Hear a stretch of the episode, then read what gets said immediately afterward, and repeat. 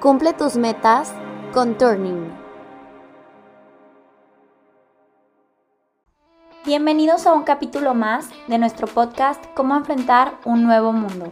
En esta temporada, nuestros expertos internacionales te compartirán experiencias, vivencias y consejos, los cuales te guiarán para cumplir tus objetivos organizacionales. Acompáñanos. Hola, ¿qué tal? Bienvenida, bienvenido una vez más a otro capítulo de tu podcast, Cómo enfrentar un mundo nuevo. Te saluda tu amigo Alejandro Jardines y me complace, eh, como siempre, darle la bienvenida a nuestros panelistas estrella, Juan Antonio Andrade, Alvin Tren y Manuel Jardines. ¿Cómo están, muchachos? Muy bien, muy bien. Muy bien, muy bien, gracias.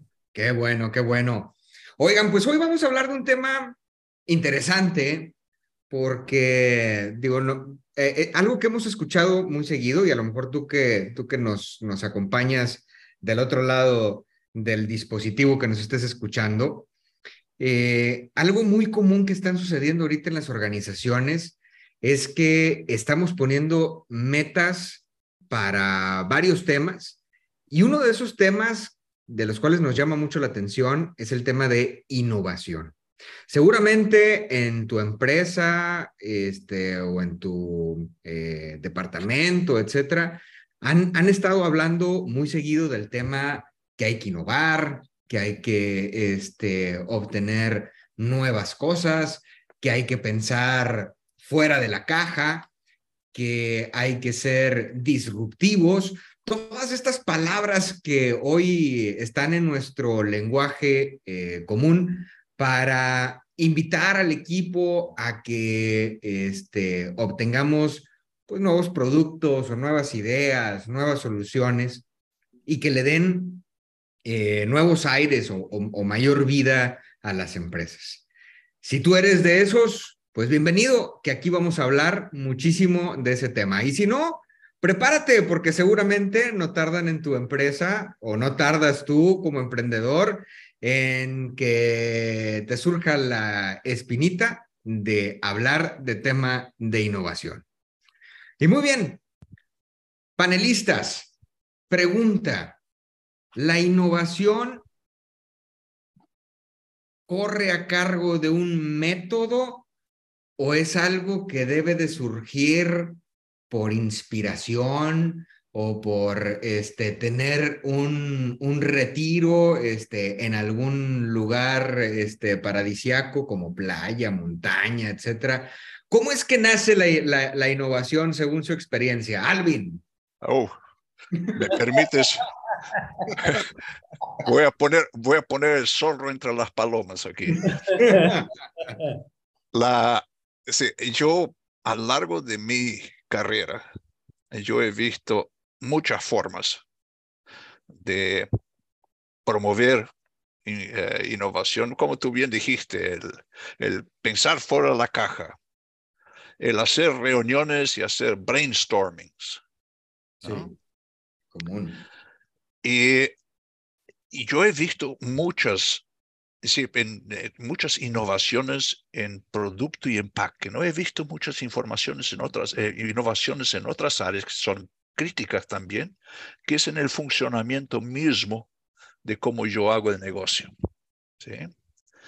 Pero en estas, yo, yo he visto innovaciones que sí dieron muy buen resultado y que fueron de, de implantación relativamente fácil.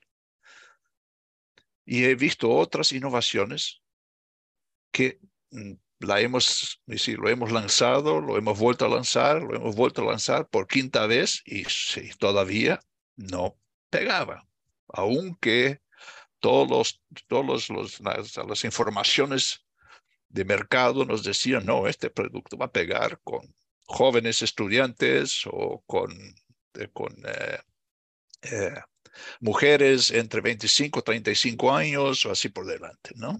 Sí. Entonces, es decir, o lo que siempre funcionó en las innovaciones que yo conozco es, primero, tener las reglas claras. Y cuando hablo de reglas, hablo de conocer cuál es nuestra misión, ¿Cuál es nuestra visión? ¿Cuál es nuestra estrategia? Y dentro de este entorno, darle recursos, empoderar a los equipos a que ellos eh, sugieran formas, formas diferentes de hacer las cosas.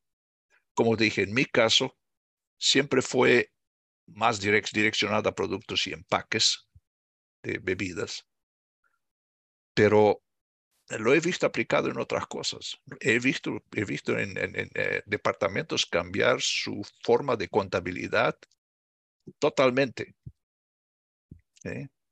Y con, con, mucho éxito, es decir, sin muchos tropiezos.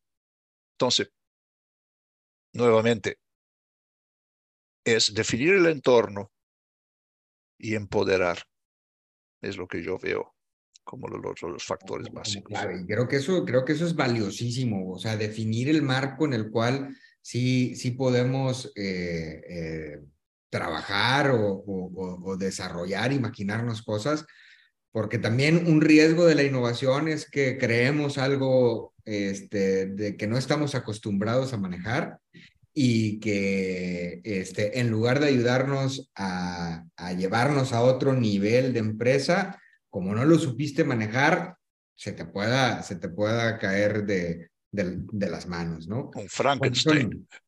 Sí, sí, al final. No, si me permites enriquecer, Alejandro, el comentario muy, muy claro y profundo de Alvin, quiero partir de, de retomar lo que él mencionó como una condición, que es tener definida la visión. ¿Sí? Yo siento que hay dos conceptos trascendentes que bien soportan el comentario de Alvin, que son eh, los drivers que tienes que manejar.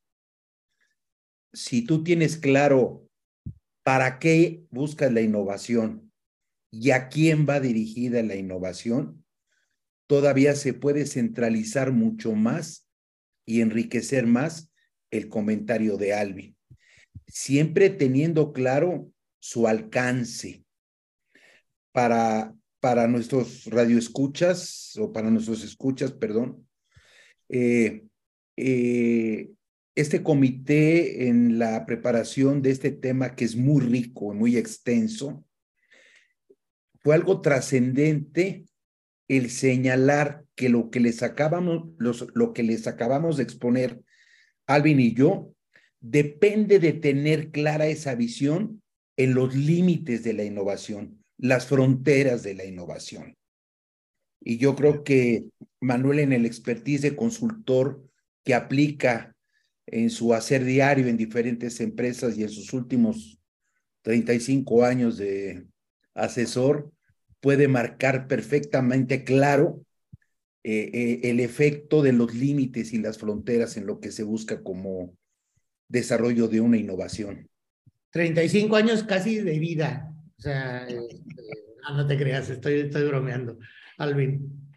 No, es decir, déjeme, déjeme por favor agregar algo a, lo que dijiste, Juan Antonio. Eh, tú hablas, es decir, tú hablas de, este, de, este, de, la, de los límites del entorno. Hay corporaciones, compañías, organizaciones que actúan en más de un entorno. Es decir, nuestro mundo puede ser el mercado mexicano, pero si yo como corporación actúo en el mercado, además de mexicano, el americano, el chino, el inglés, el japonés, tenemos que considerar cada uno de estos un mundo. Claro. ¿Sí? Porque lo que, es, lo que funciona en México puede no funcionar en Japón. Claro. ¿Sí? Y tenemos que tener esta, esta tolerancia que algunos empezaron a llamar global, global y local a la vez, ¿no? Eh, pero tenemos que tener tolerancia a que distintas innovaciones pueden funcionar bien en un lugar y no en otro. ¿Sí? Bueno.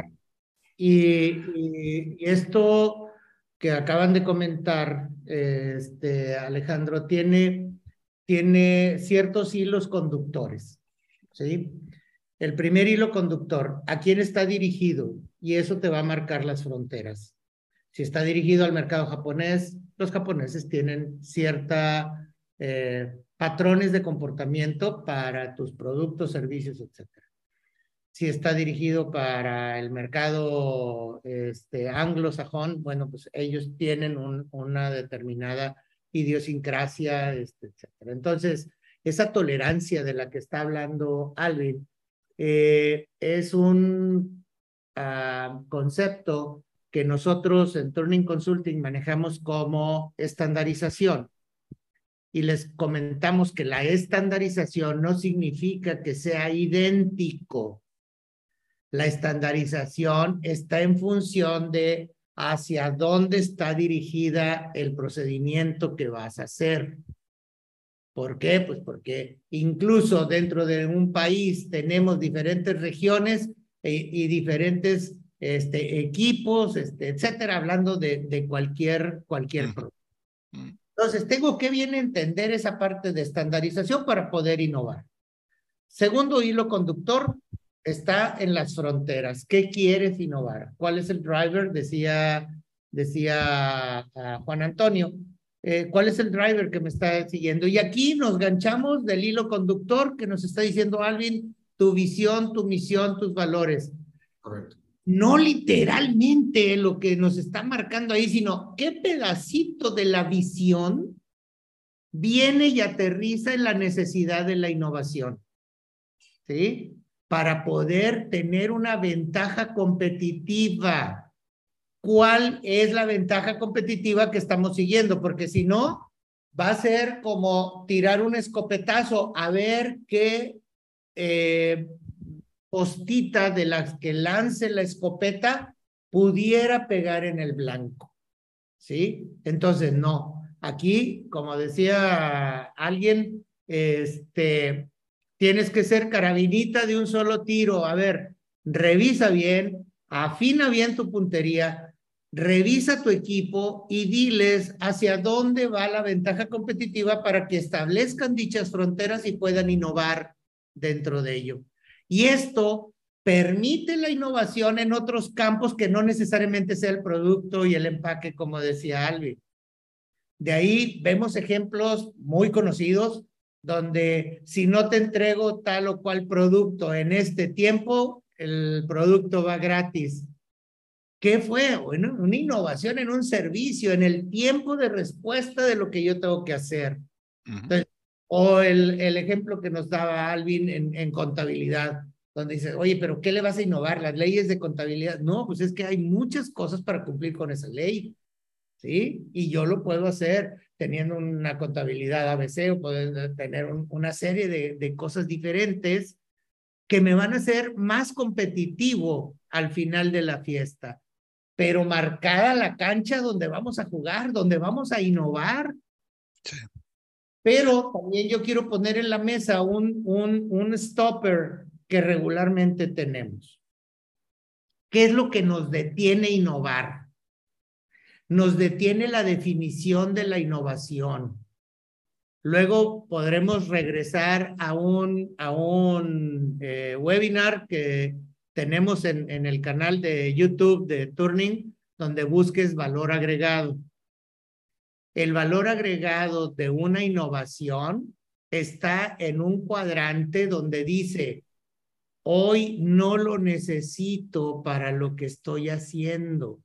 Sí, sí agregaría valor si yo lo pudiera entregar mi producto más rápido. Sí, sí podría agregar valor si yo hiciera tal o cual cosa con eh, mi servicio de ingeniería, con mi diseño de no sé qué cosa, este, o con la producción, o con el empaque o el producto, como bien lo comenta Alvin.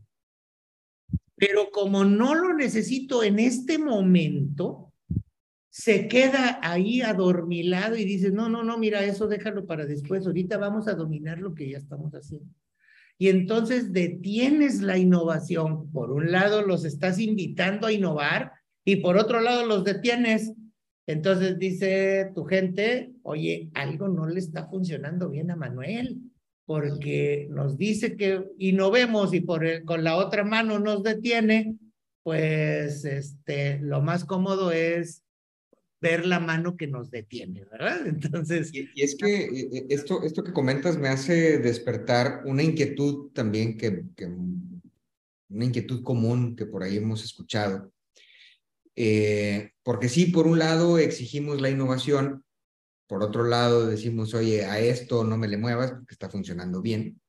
Este, la pregunta sería, según la experiencia de ustedes, ¿cuándo es el momento oportuno para innovar y a qué cosas sí se le conviene innovar? Alguien. Si me permites, decir, aquí, aquí es donde entra el criterio y la priorización. ¿Sí? En mi experiencia, siempre hay diez veces más ideas de lo que nosotros podemos cumplir. Sí. ¿Sí? Y cuando digo podemos cumplir, es, no es porque no queramos hacerlo. Son, muchas son muy buenas ideas, pero nosotros ahora no tenemos ni el tiempo ni los recursos para ejecutarlo. Claro. ¿Sí? Así que hay que haber una especie de filtro, pero tiene que ser un filtro local. Yo he visto en, en, corporaciones multinacionales donde este filtro se hace a nivel de la, del headquarter corporativo. Y ahí nuevamente surge la pregunta, ¿es, ¿es más importante producto A en Japón que producto B en México? o son ambos igualmente importantes? Mm. ¿Sí? Perdón, eh, Juan Antonio. No, es, es, que también quisiera que eh, enriquezcamos eh, la visión que estamos buscando transmitir. Hemos hecho mucha referencia a la innovación cuando ya estamos dentro de las fronteras definidas, vistas o marcadas. Pero no perdamos de vista que también hay innovación fuera de la caja. Claro. hay destellos, pero cuidado, a veces estos destellos son, eh, son las luces que hacen vivir a Frankenstein, ¿no? Bueno, pero existen, Alvin. Sí. Y hay que reconocerlas. Y hay que reconocerlas, o sea, porque quizás ahí están muchos de los errores de las innovaciones. Quizá. Y, y, y, regresando a la, pregunta original de, de, Alejandro, donde nos dice, oye, ¿y, cómo, le doy, cómo le doy prioridad a esto? Tenemos otra vez que regresarnos a la visión, ¿sí? Y a la misión de lo que estamos revisando en este momento, que es incrementar tus niveles de competitividad. Y ese va a ser un muy buen driver para poder priorizar. Luego, seguimos con el punto que nos dice Alvin. Muy bien. ¿Cuáles son tus, tus recursos que tienes? Acuérdense de las tres T. Tiempo, talento y tesoro. ¿Cuánto tiempo disponemos? ¿Con cuánta gente disponemos? ¿Con cuánto dinero disponemos? para poder empezar a descartar. Como dice Alvin, hay muchas ideas, nada más que esta cuesta, llevarla a cabo cuesta un millón de dólares. Este, ¿cuánto tenemos para esto? Mm, nada más 300 mil dólares. Ah, bueno, pues va a pasar a otra prioridad o vamos a hacer algunas otras cosas para poderlo llevar a cabo. ¿Sí? Y ahí es donde empezamos a poder canalizar la innovación en nuestros procesos y a volverte cada vez más competitivo. Otra vez, no perdamos nunca el farol que nos está guiando, competitividad. La innovación no, eh, no la debemos de ver como dijeran en Estados Unidos, como un nice to have. ¿Sí? Ah, qué padre sería estar todos innovando este, también vas a generar entropía y se va a hacer un desorden. Entonces, tenemos que tener muy bien canalizado, muy bien enfocado, que el talento, el tesoro y el tiempo se canalicen a la competitividad. Perdón, Juan Antonio. No, es que yo sí quisiera resaltar que debemos de tomar siempre en cuenta que la innovación no es inmediata. Puede o debe de tener tiempos. Y muchas veces fracasamos en la innovación porque la queremos de un solo paso. La atropellamos, sí. Sí, queremos que, que, queremos que salga en el, en el microondas, ¿verdad? Este, Con 10 segunditos ya va a salir este, todo nuevo. No hay tal. Esto es teniendo el tesoro, Manuel. Exacto. Y, y, que no es un suceso, Juan Antonio, es un proceso. Exacto. Yo tengo que ir caminando hasta llegar a, a, la, a la, parte eh, importante. De pronto queremos que eh, este, nos lleguen y de ahí que nazcan otros, eh, otros conceptos como el famoso Kaizen, como la mejora continua, en donde vas haciendo cambios incrementales hacia esa cosa nueva, a ese proceso nuevo a esa nueva competencia que tiene mi gente, este, etcétera, porque sería muy padre que la gente tuviera también una botonera en el hombro izquierdo y ahí lo programo y este y ya se adecuó a la innovación y este y también ya lo programé para que innove cada ocho meses, ¿no? Entonces dices no hay tal. ¿sí? Manuel, ¿y dónde juega el talento? Eh, eh, eh, precisamente, o sea, ¿dónde está el talento? ¿Dónde está la conducción del talento hacia esa competitividad que estoy buscando? ¿En qué quiero ser más competitivo? Y también depende del, del, del, tema que quieras innovar, porque a lo mejor si es un, si es un tema, oye, es que quiero obtener algo que no existe sobre la faz de la Tierra, pues sí, definitivamente no te va a salir a la primera. Este, quién sabe cuántos miles de intentos tuvo Tomás Alba Edison para que saliera el bombillo o el foco.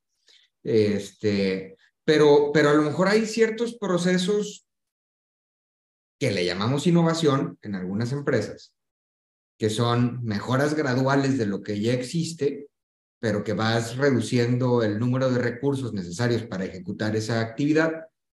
Y también a eso le llamamos innovación. Y esas quizá sí son un poquito más eh, logrables en, en, en, X número de tiempo, ¿no? Porque ya tienes, como que ya tienes una base por la cual este, analizar y, y mejorar eso existente. Los límites y las fronteras están perfectamente definidas, Alejandro. Claro. Sí.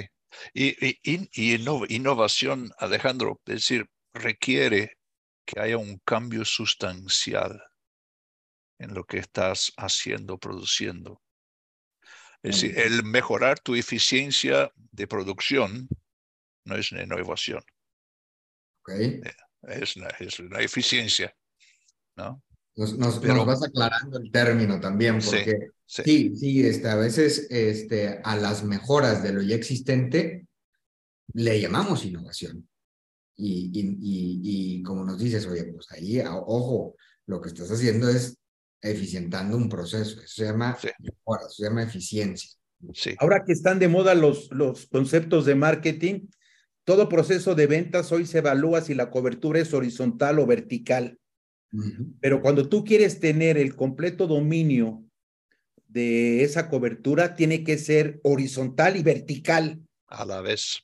Claro. Exacto. No que vives haciendo cobertura horizontal y cuando tratas de, de, profundizar en el mercado, dices, es que estoy innovando un proceso. No, mi hermano, estás haciendo una tarea completa. Uh -huh, uh -huh. 100%. y, y, y, es, y es donde empezamos a, a, a confundir este, a nuestro equipo en, en, la, en el liderazgo que tenemos que hacer para poder canalizar otra vez el tiempo, el talento y el tesoro. Y luego vienen las frustraciones, porque la gente que, que tiene la creatividad de la innovación este, se ve frustrada porque dice, oye, este, a, a, cualquier taco ya le dicen cena Manuel, no toda propuesta de mejora es innovar. Correcto. Cuando eso lo vendemos, bueno. Le pasaron como siete anécdotas al ingeniero ahorita. Sí, mejor me quedo callado, pero no todo proceso de mejora es innovar, señores. Sí, sí hay, hay, hay, hay mucho de aspiracional ahí. Sí. Y, pero, y hay, un, hay, un, hay, un, hay una cosa en innovación y que hace funcionar las innovaciones, a mi juicio. Es, de nuevo, el sentimiento de propiedad Exacto. de la organización hacia la innovación. ¿sí? Si tú participaste, si tú sientes que eres parte, papá o mamá de la innovación, tú le vas a meter el, el, el, el esfuerzo para hacerla funcionar. Sí, claro.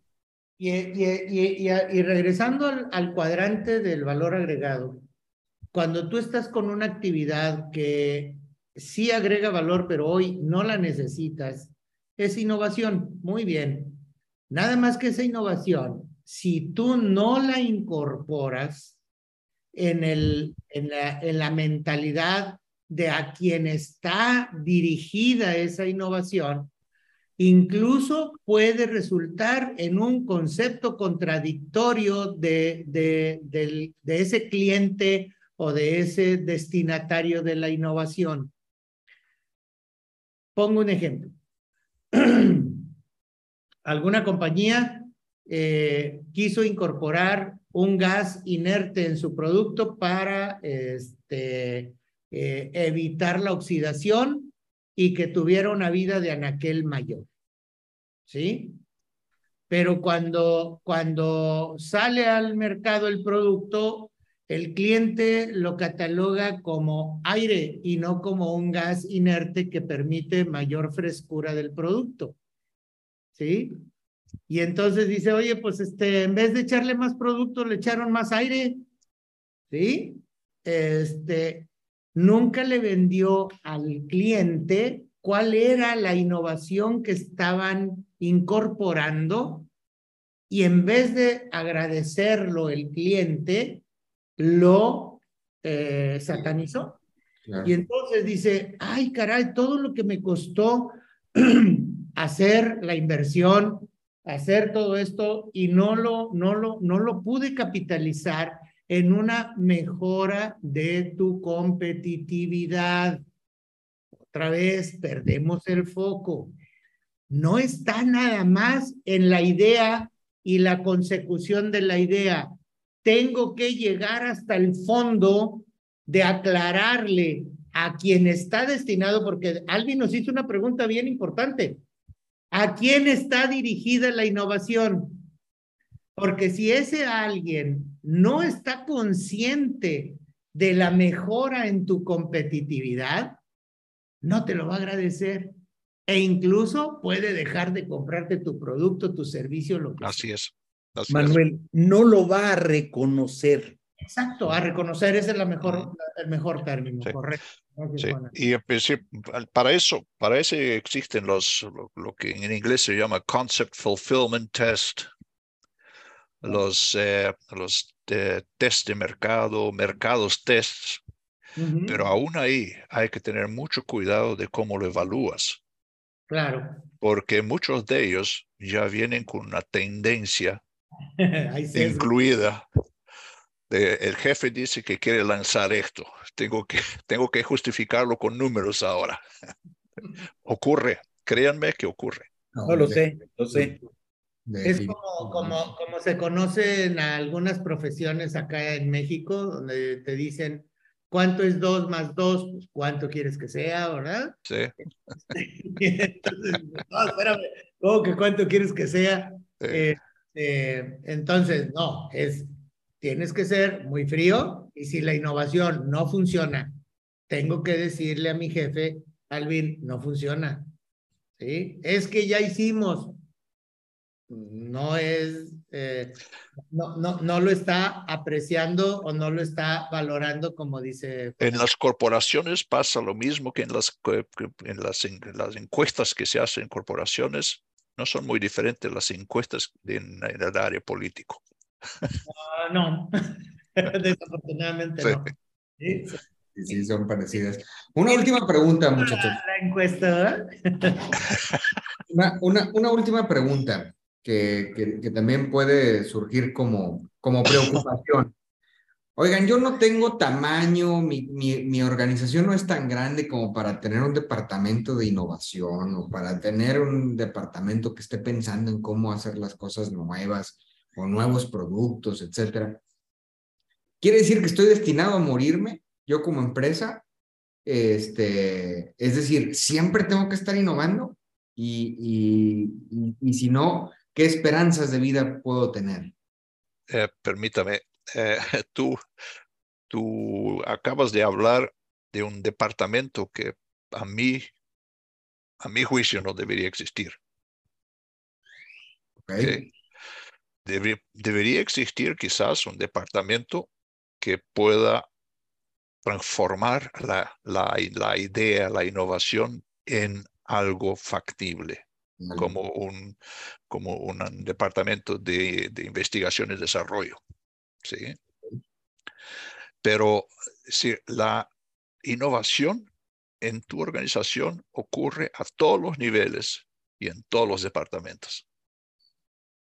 Déjame ¿Sí? tratar de calificar un poquito el concepto de las definiciones de los dos y encontrar un parámetro que desde mi punto de vista hace la diferencia, que es ese departamento tiene que trabajar en lo posible, que es trabajando en lo que se tiene, en lo que se conoce, ¿sí? No en lo imposible, en desarrollar algo que nadie ha visto. No, pero es decir, no hay, es decir, creatividad es un, parte de la naturaleza humana. Y sí, eso hay que aprovecharlo. Sí, pero en el marco de lo posible, Alvin. Naturalmente, eso, eso hay que filtrarlo ah. con un, para ver si es, si es factible o no es factible, para ver si tenemos las tres T's para ejecutarlo o no, no tenemos las tres T's para ejecutarlo. O a veces hasta si es atractivo y cabe dentro de lo que son las, las, las, los límites del entorno que nosotros hemos dibujado con nuestra misión, visión, valores, estrategia, ¿no? Pero rescatando, rescatando los comentarios y hacia, hacia la pregunta, yo estoy completamente de acuerdo en que la generación de las ideas innovadoras hacia el proceso deben de estar diseminadas en toda tu organización. Al contrario, no estás destinado a morir, eh, pero sí estás destinado, todo mundo estamos destinados a estar presentes y uh, conscientes de las cosas que está buscando tu mercado y de las cosas que está ofreciendo tu competencia para volverte cada vez más competitivo. Eso no te lo puedes quitar dado el entorno en el que ahorita estamos viviendo de una muy alta competencia y muy alta competitividad, ambas. Por lo tanto, aquel que esté creyendo que necesita todo un departamento y no sé qué y no sé cuánto para poder innovar, ah, entonces sí, sí estás destinado a que casi, casi, casi te lo auguro que sí te vas a morir. Pero aquel que dice, a ver, yo no voy a poder mover las velas ni tampoco voy a sacar más té de ninguna de las tres de lo que ya tengo. ¿Cómo puedo canalizar lo poquito o mucho que tengo hacia mantenerme altamente competitivo? Y esto llevémoslo también a nivel personal, ¿eh?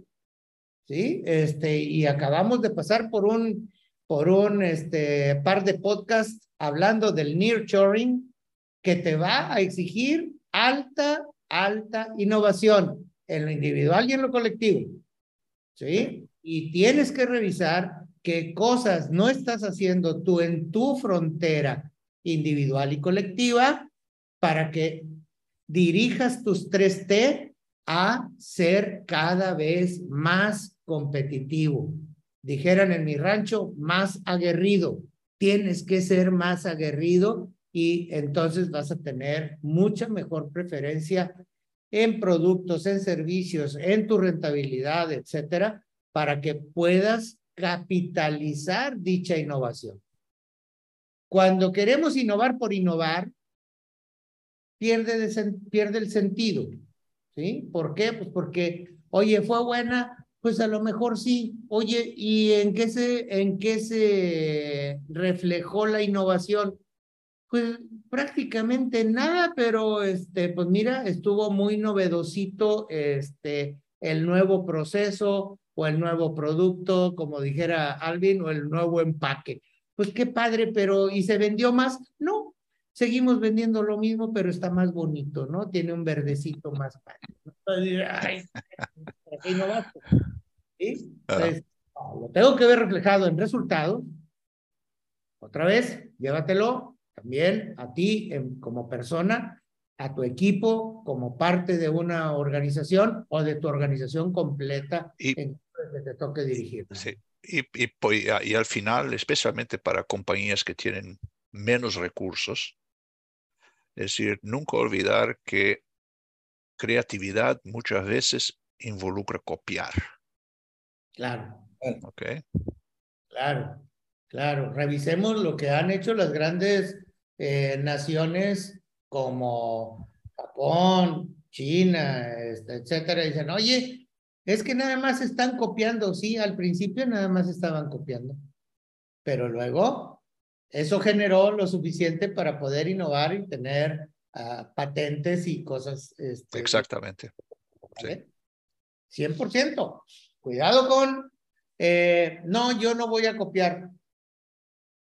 Entonces, este, puede que te tardes en mm, salir al mercado y poder este, ser competitivo otra vez.